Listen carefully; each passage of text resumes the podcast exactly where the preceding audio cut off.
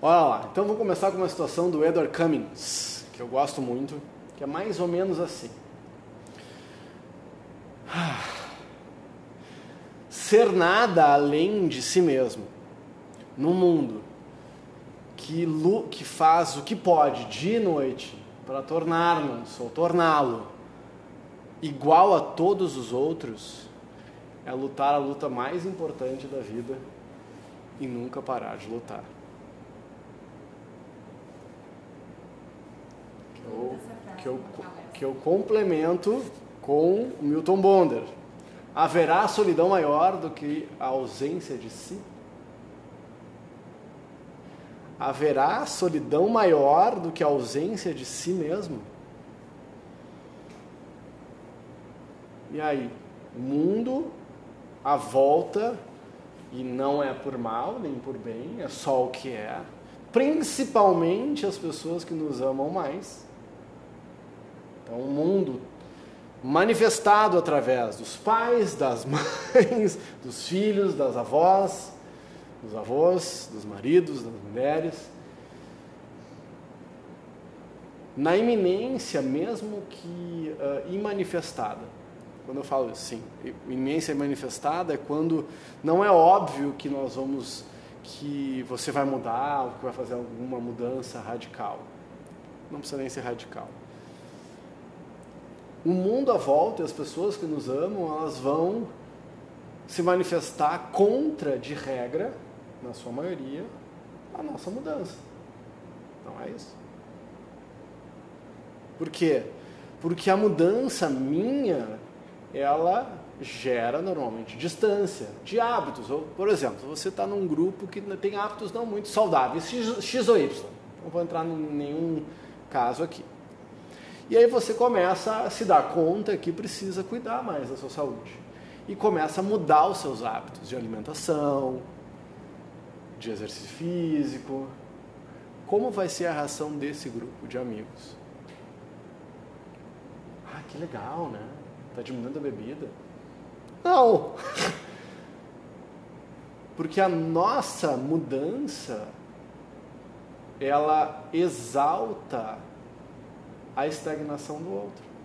Lembra das aulas de física? Quando media a velocidade do objeto na frente do espelho? E qual é a distância do objeto e da imagem no espelho? Ela é o dobro, né?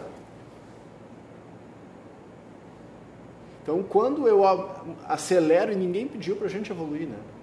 Então, para de reclamar que as pessoas não respeitam a sua evolução.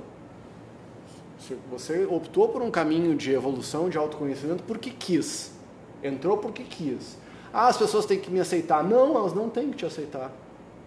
Que mania é essa? Ninguém tem que te aceitar. Tem que me aceitar. Isso... As pessoas vão ser proibidas de não me aceitar. Ninguém é obrigado a te aceitar do jeito que tu é. Eu acho que as pessoas devem ser obrigadas, entre aspas, a respeitar. Olha, eu respeito, mas eu não aceito, não gosto da tua mudança, não concordo com isso.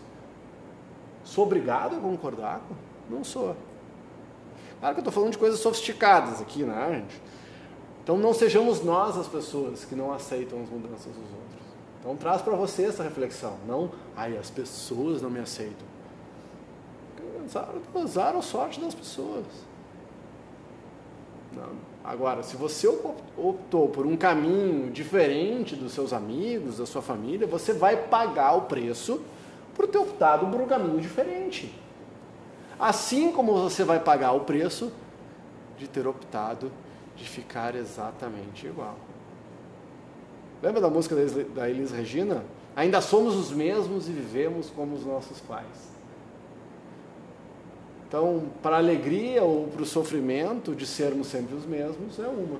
A alegria e o sofrimento de sermos diferentes é outra. Publiquei uma frase do Nietzsche hoje: se você optou pela alegria do conhecimento, saiba que você vai sofrer. Eu achei demais. Porque conhecimento, e conhecimento de si vai implicar, feliz ou infelizmente, algumas rupturas na vida. Algumas rupturas. Agora, o que dificilmente nós entendemos, ou o mundo à volta entende, é que, como eu já falei, nem sempre mudança é progresso. Eu posso mudar e regredir. Né? Eu posso mudar e ficar muito pior do que eu estou. Nem tudo, né? nem tudo é progresso. Mas a vida está em movimento. Bom, tá, como é que eu equalizo todas essas forças, todas essas coisas? Ah, realize, né? Ah, Dar-se conta é a primeira coisa. Tá, já me dei conta de que eu estou apegado, a pergunta lá, como que eu faço para me desapegar? Véio? Tem que chegar lá, né? Como eu faço para me desapegar dos ideais que construí de mim mesmo? Isso é uma dispersão que o trabalho de autoconhecimento pode nos gerar na, na transcendência, na atualização de processos. Porque eu posso estar simplesmente atualizando uma autoimagem e não me atualizando. Eu crio uma imagem de mim mesmo a qual eu apego e talvez eu não tenha nem chegado a essa imagem. Muitos dos que se desapegam são apegados ao desejo de desapegar-se. Tá?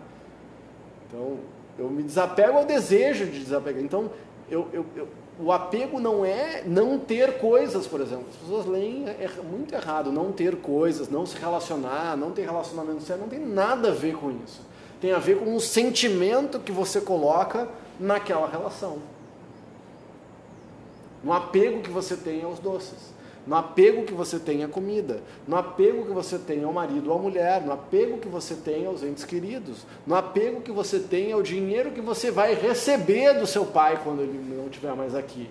Nós somos tão malucos que nós somos apegados aos bens dos outros. Nós somos apegados às reações que os outros deveriam ter. Não é? Eu crio uma imagem de como a pessoa devia reagir na minha presença. E a pessoa não reage, porque as pessoas têm, têm, têm mentalidade própria, têm vontade própria, ela reage do jeito que ela quiser. E aí você fica puto da cara porque a pessoa reage de forma diversa. Então a gente é apegado. Agora, eu desapegar não é não criar expectativa. Ah, porque tem, ah, não cria expectativas. Não existe isso. Desapega dessa ideia. Crie expectativas reais, no sentido de criar a sua realidade. O que é planejar? Criar expectativa. Não é? Como é que você planeja sem criar expectativa? Tem sentido. Senão vira, vira a música do Zeca Pagodinho, né? Deixa a vida, vida me levar. Vida leva eu. Eu estou fora dessa. Eu, pessoa física, estou fora da vida, do, né? deixa a vida me levar. Agora, se eu vincular a minha felicidade a absoluta a ter ou não aquele resultado que eu almejo, pode saber que você vai ser infeliz. Porque o resultado não vai ser exatamente aquilo. E se for, você vai ficar feliz por um tempinho.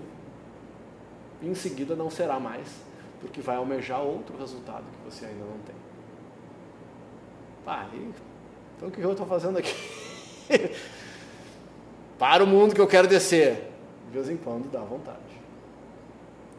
Então, voltando à pergunta, como desapegar da imagem que eu mesmo construí de mim mesmo? Uma dica vale para mim validíssima no caminho da maestria é se cercar de pessoas que nos dizem a real. A Brené Brown, já falei, o esquadrão do quadrado. Pega um papelzinho de 2 por 2, 2,5 por 2,5, põe naquele papelzinho o nome das pessoas que você vai ouvir o feedback. E aí ouve aquele esquadrão que você escolheu. E não ouça, ouça com compaixão, mas não escute feedback de quem não arrisca o pescoço junto com você. Quem está do lado de fora da arena, não fala. E se falar, eu não ouço. Então, ó, um minuto de silêncio para quem não veio na aula hoje.